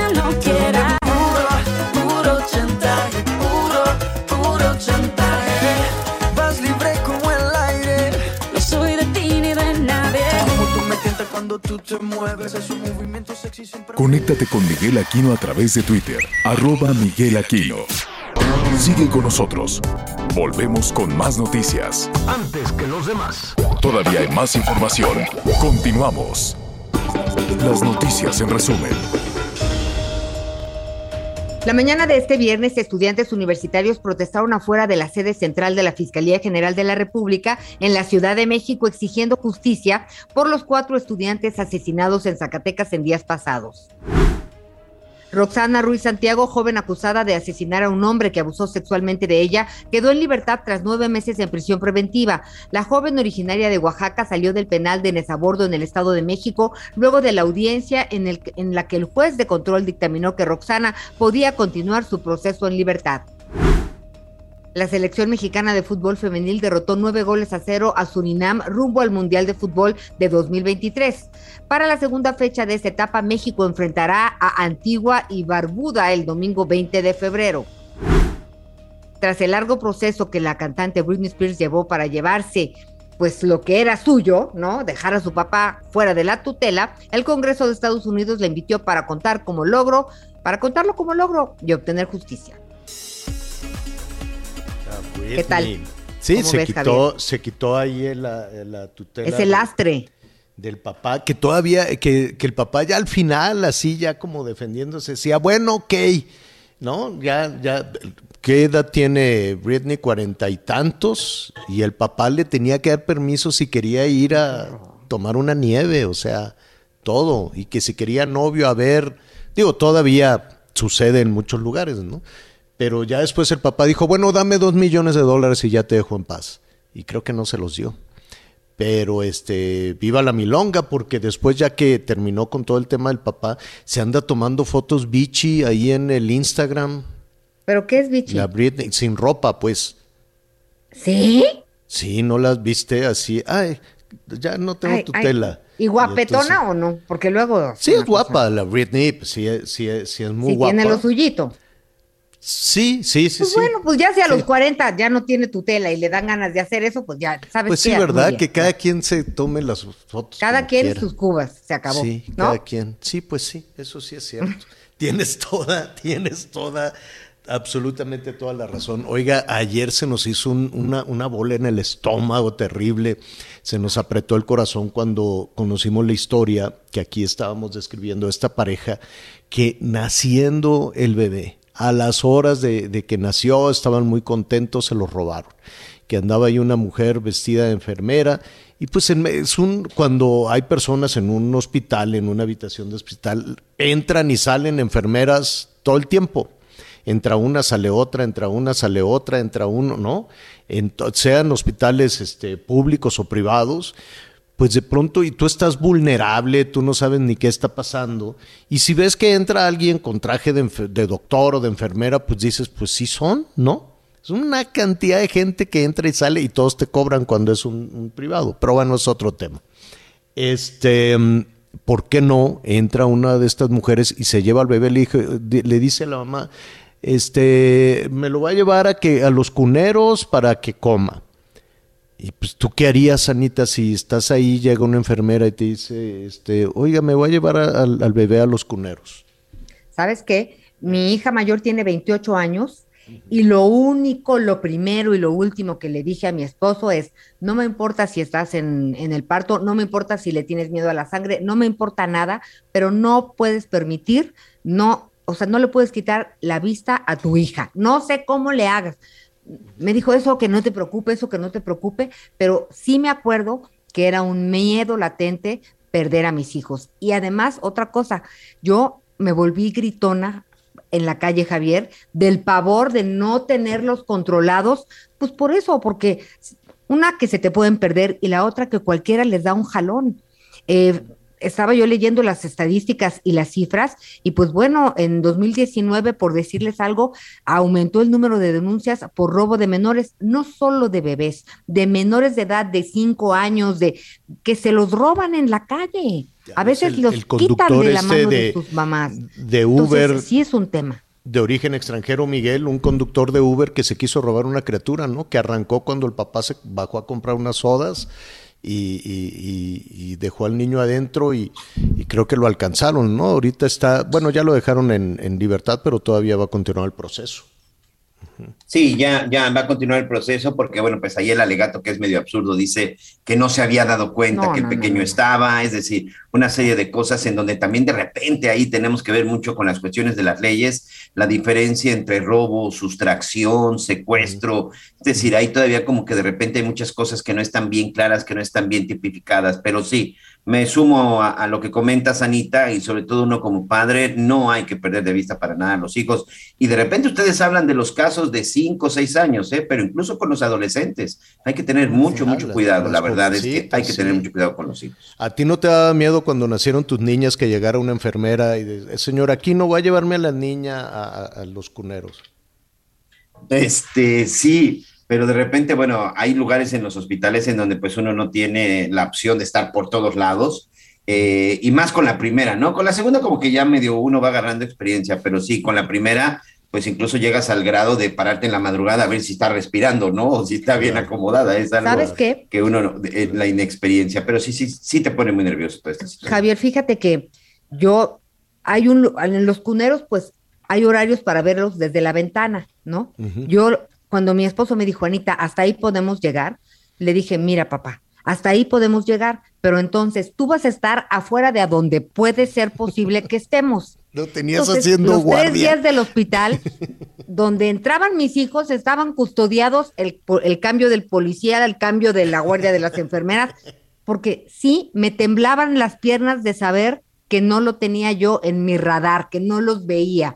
Pues, Porque ah, sí hemos leído aventuras, digo, historias bueno, de terror en ve relación lo a que les pasó a esta hospital. pareja, a esta pareja de Jalisco. Se llevaron el niño y 16 años después lo recuperaron.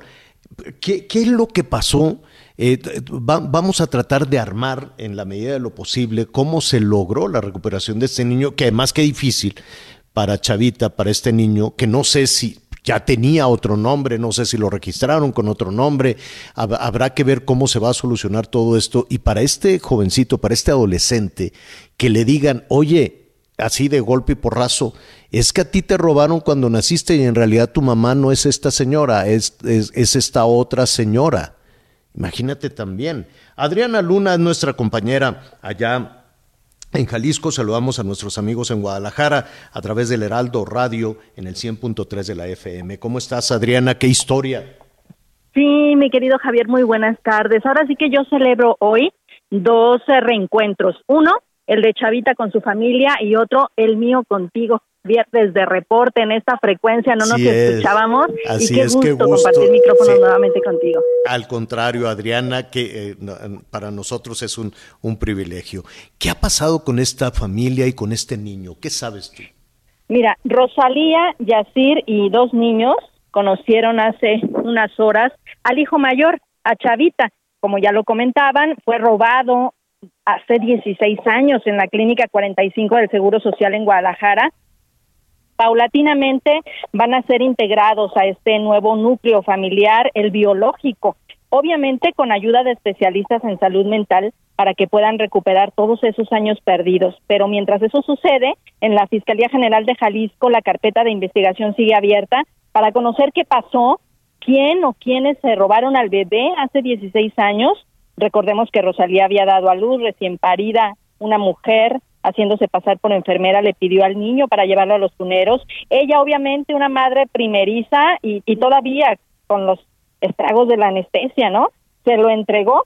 El caso es que el robo se perpetró y la familia estuvo buscando por el país todos estos años a ese niño, porque el corazón de madre le decía a Rosalía que su hijo estaba vivo.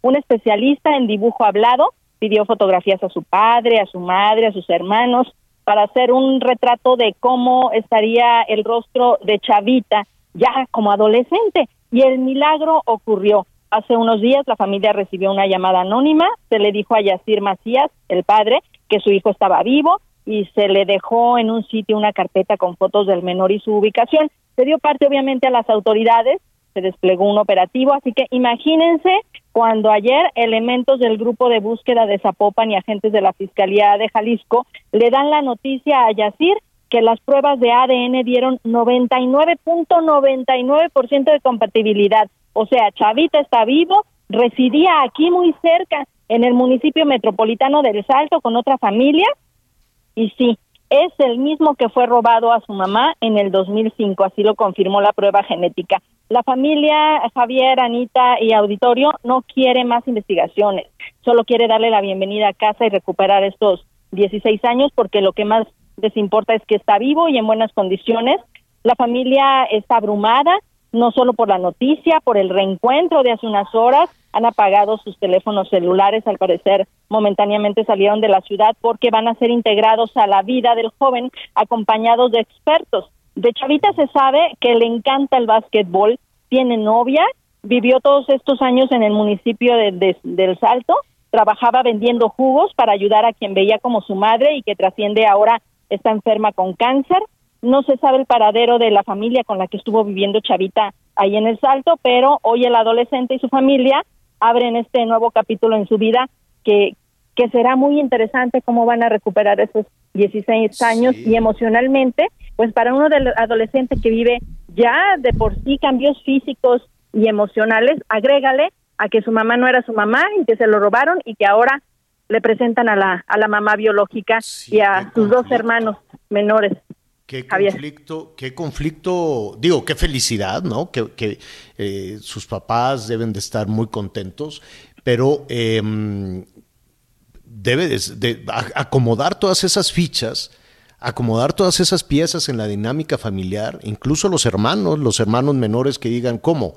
Y, quién es este muchacho que ahora asume el rol de hermano mayor que está demandando toda la atención. Yo espero que tengan la asesoría eh, psiquiátrica, psicológica suficiente este, para, para poder concatenar todo esto, ¿no? Para poder acomodar todas las piezas en esta, en esta historia.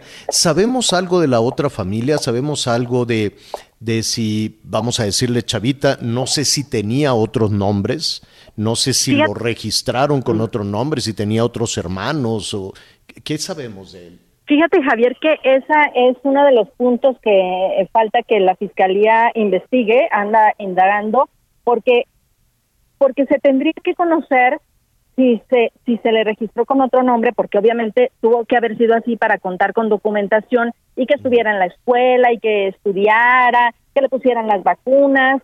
Todo eso es lo que la, la fiscalía debe estar investigando en estos momentos. Lamentablemente, Obviamente quizás también por temor o no se sabe qué relación se tenga eh, en cuanto a cómo llegó Chavita a esa familia, pero su hasta hoy mamá em, no aparece ni su papá tampoco en la en la colonia donde residía y en el Salto, pues quienes están eh, esperándolo son los vecinos, es su novia pero no se sabe mucho de la familia, salvo que la mamá tendría cáncer y en estos momentos está siendo atendida por cáncer, pero no se conoce. Pero tampoco se sabe si la mamá o quien él consideraba que era su mamá es la que se lo robó.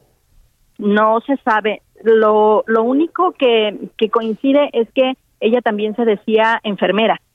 Mm. Entonces hay, hay que hay mucho que indagar por parte de las autoridades. Hasta el momento solo eh, nos comentaron que se van a concentrar en la integración familiar de, Chavita.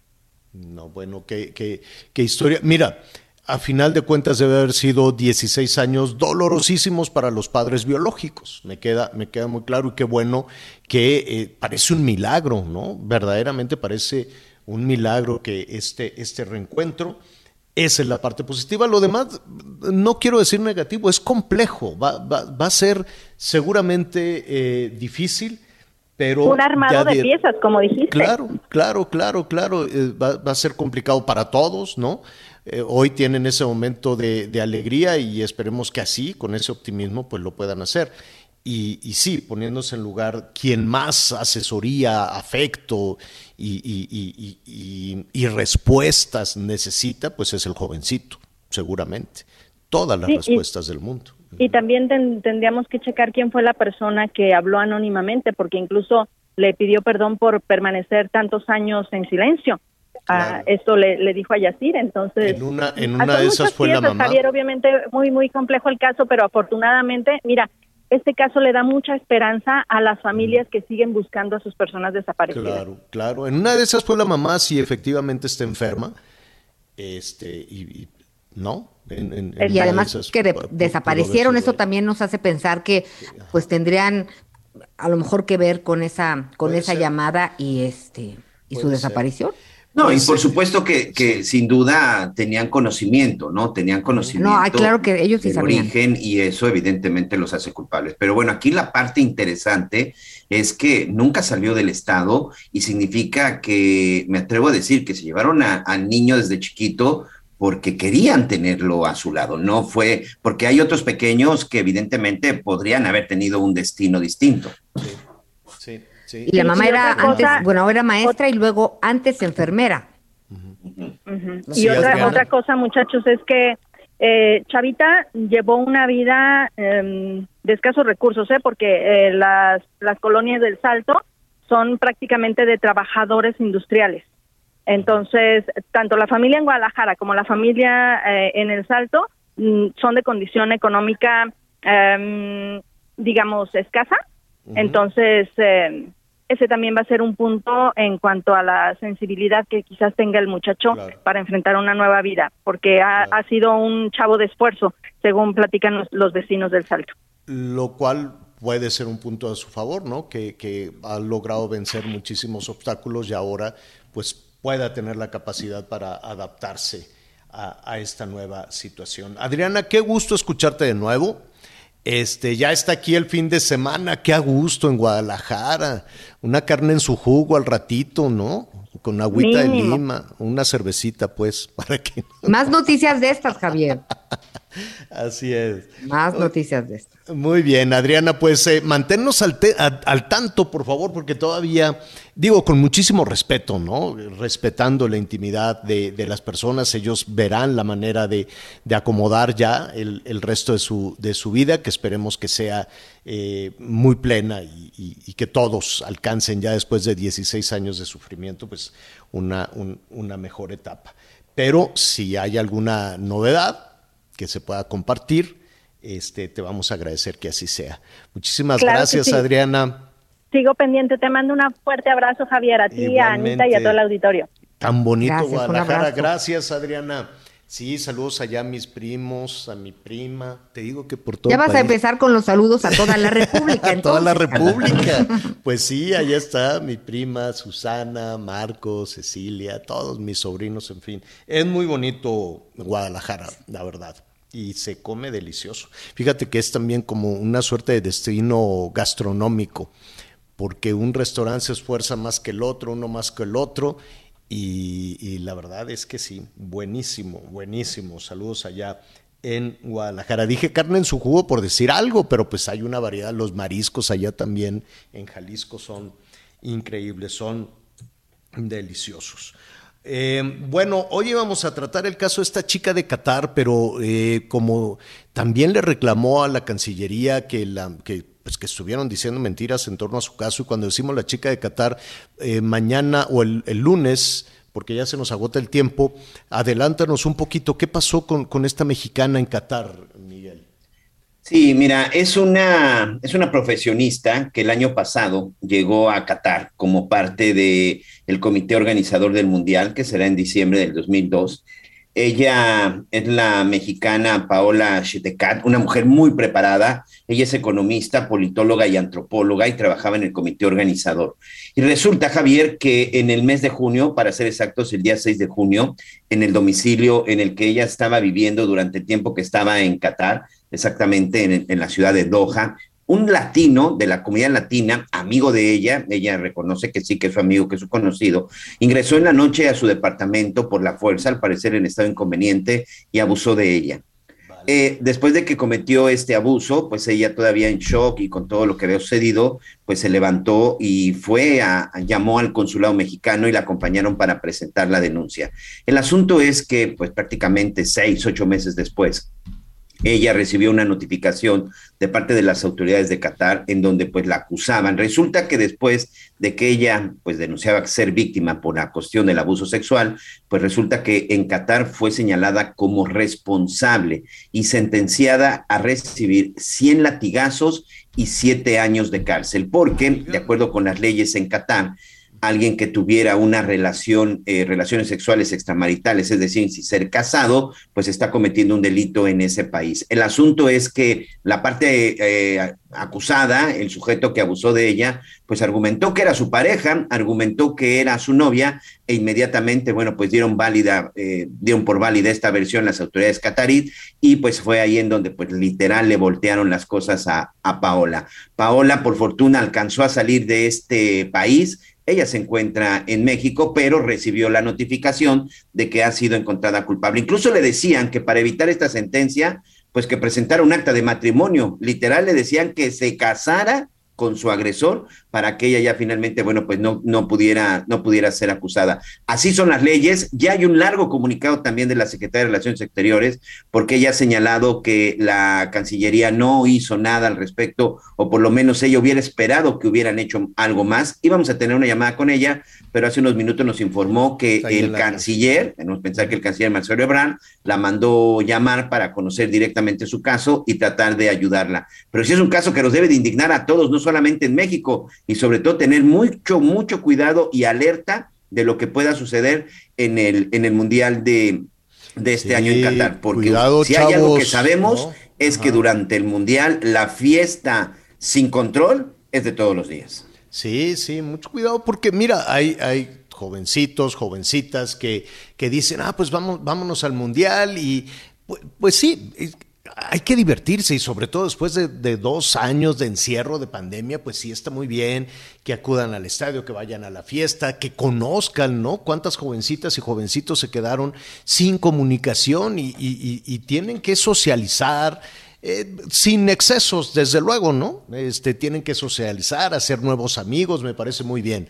Si, si tienen planeado estar por allá haciendo nuevos amigos en Qatar y tienen el dinero suficiente o ahorraron lo suficiente para ir al, al Mundial, que debe estar carísimo, a ver si revisamos, eh, si preguntamos más o menos cuánto cuesta, déjame preguntarle a Inés Sáenz o, o a alguno de nuestros compañeros que nos digan cómo andan los precios en Qatar, ¿qué te parece, Miguel Anita?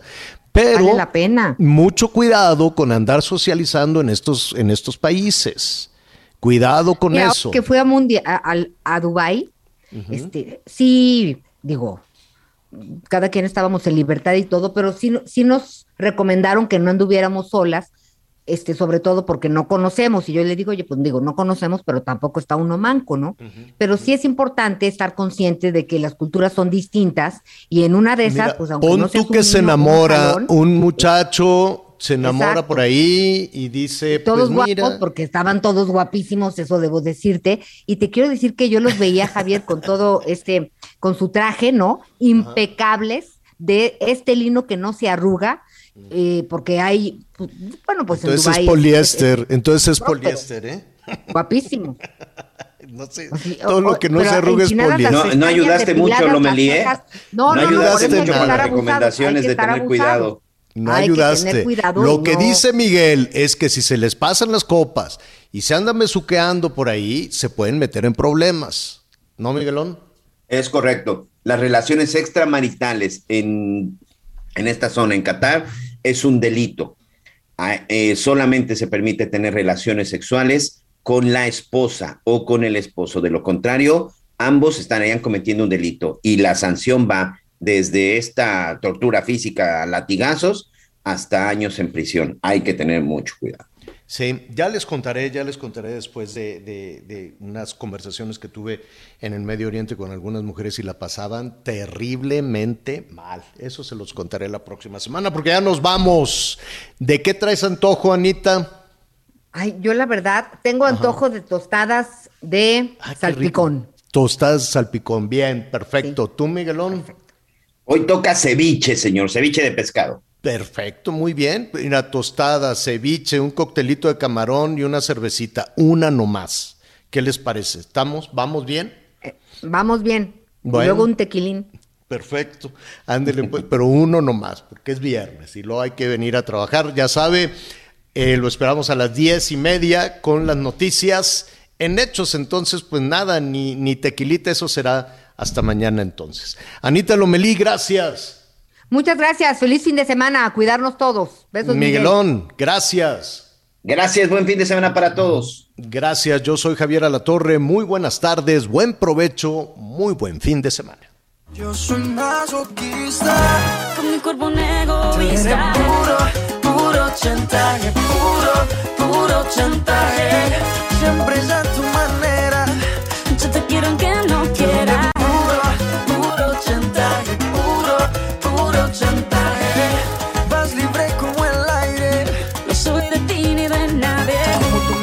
Cuando tú te mueves. Es un movimiento sexy, siempre me entretiene. Sabe manipular. Gracias por acompañarnos en Las Noticias con Javier La Torre. Ahora sí ya estás muy bien informado.